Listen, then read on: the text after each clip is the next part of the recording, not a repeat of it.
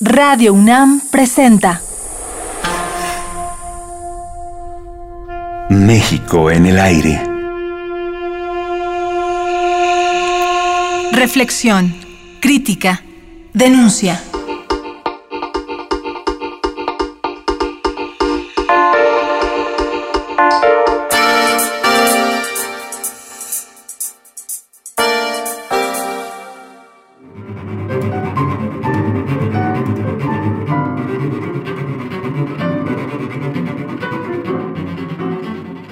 Su labor periodística, ejercida con ciencia durante más de cuatro décadas, Elena Poniatowska ha sido realmente la voz de miles de personas que han encontrado en ella no solo un oído atento y sensible, sino la posibilidad y en muchos casos la certeza de que sus demandas, sus problemas, sus grandes carencias y tragedias tengan eco de muchas formas, ya sea a través de ensayos, artículos o incluso de libros como La Noche de Tlatelolco, un brillante ejercicio periodístico que presenta múltiples testimonios de quienes vivieron en 1968 una de las mayores tragedias en la historia de nuestro país.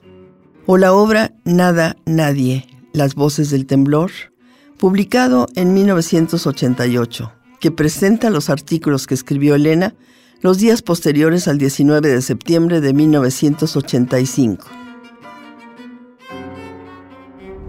Son las 7 de la mañana con 19 minutos. ¿Qué pasa? ¿Está temblando? la calma todo mundo. Es un temblor. Está temblando, por favor, conserven la calma. En 1985 se producen los terremotos. De pronto se vuelve súbitamente creíble la idea de sociedad civil. Y hay que ver en 85 lo que significan también las brigadas, que es una herencia del 68 una decisión impuesta por las necesidades de, de, organización frente a lo que es el desastre.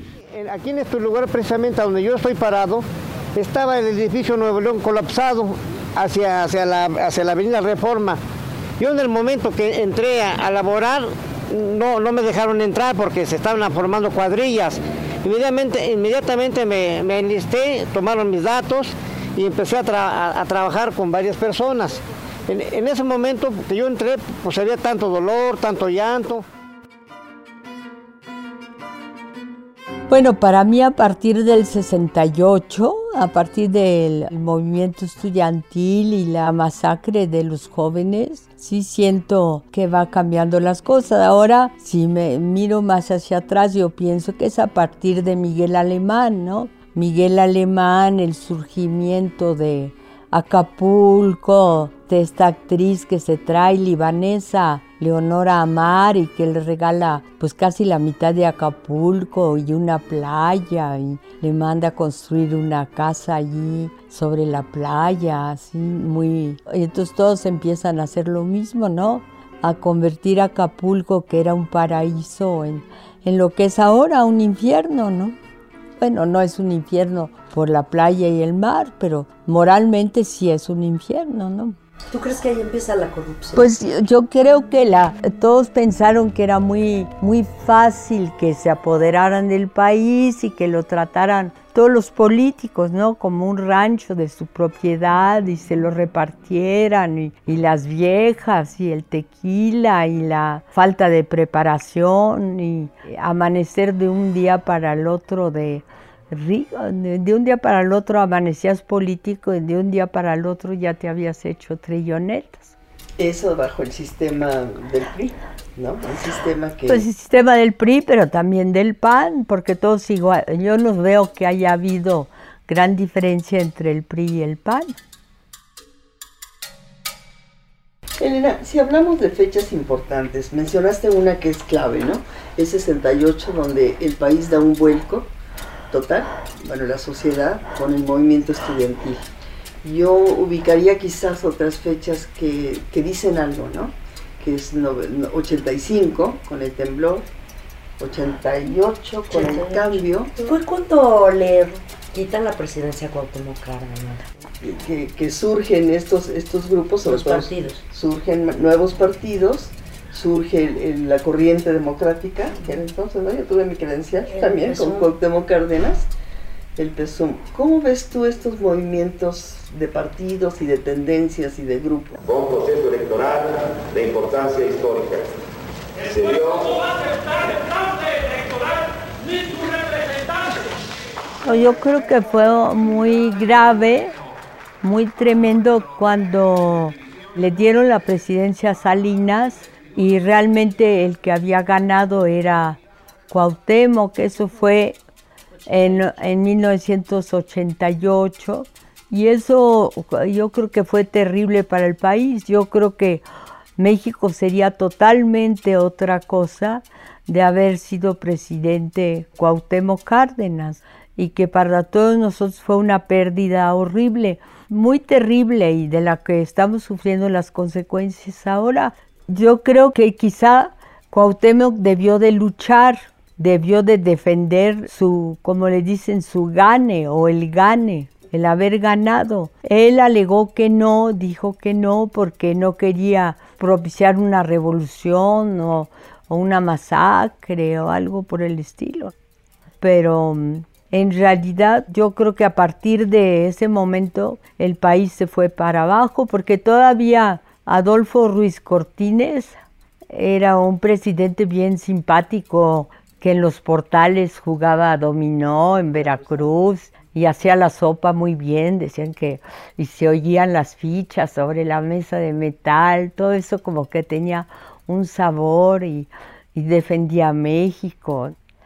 Bien padre pero ya después, ya con Echeverría, que pues era tremendo, ¿no? Un señor que nunca va a hacer pipí, que tiene a todo el mundo todo el día matándose de trabajo, es que algo le está pasando.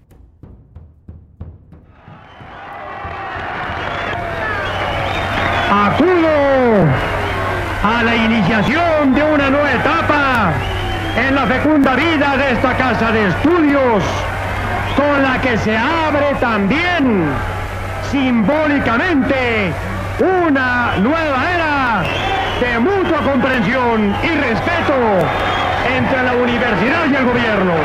En el pasado inmediato, estas relaciones sufrieron un grave deterioro. Sin embargo, mi gobierno aceptó el reto del diálogo, no de la gritería anónima. Escuchen lo que les voy a decir.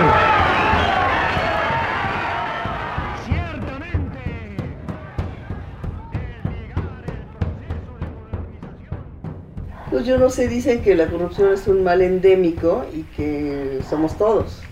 Me gustaría saber tu opinión.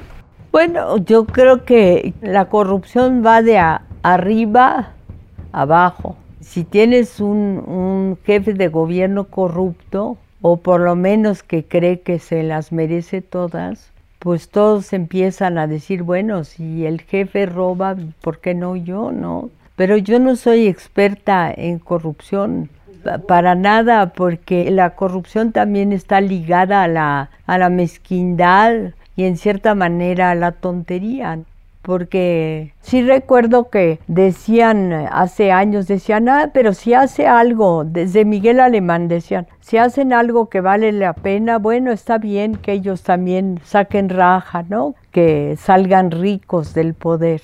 Pero finalmente se demostró que era como una enfermedad, que era como una plaga. Y la gran plaga de, de, toda nuestra política es la falta de honradez de los funcionarios públicos.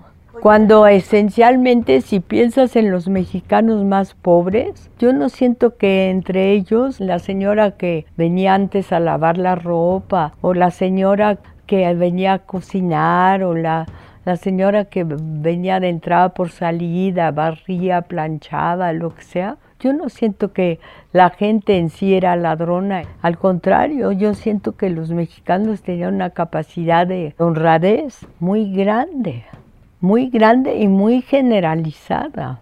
Entonces, cuando se echó todo a perder, es cuando, así como dicen los griegos, trigger happy, que disparan y que la felicidad es un arma caliente, así también hubo el money happy, ¿no? El de empezar a decir, no, pues yo, ¿por qué no me llevo esto y por qué no me llevo aquello, ¿no?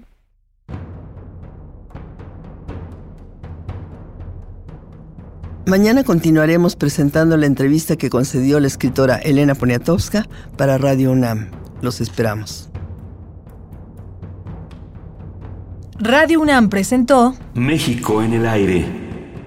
Grabación Juan Pablo Rodríguez. Entrevista y comentarios Josefina King y Adriana Malvido. Equipo de producción Francisco Ángeles, Omar Telles y Jessica Trejo.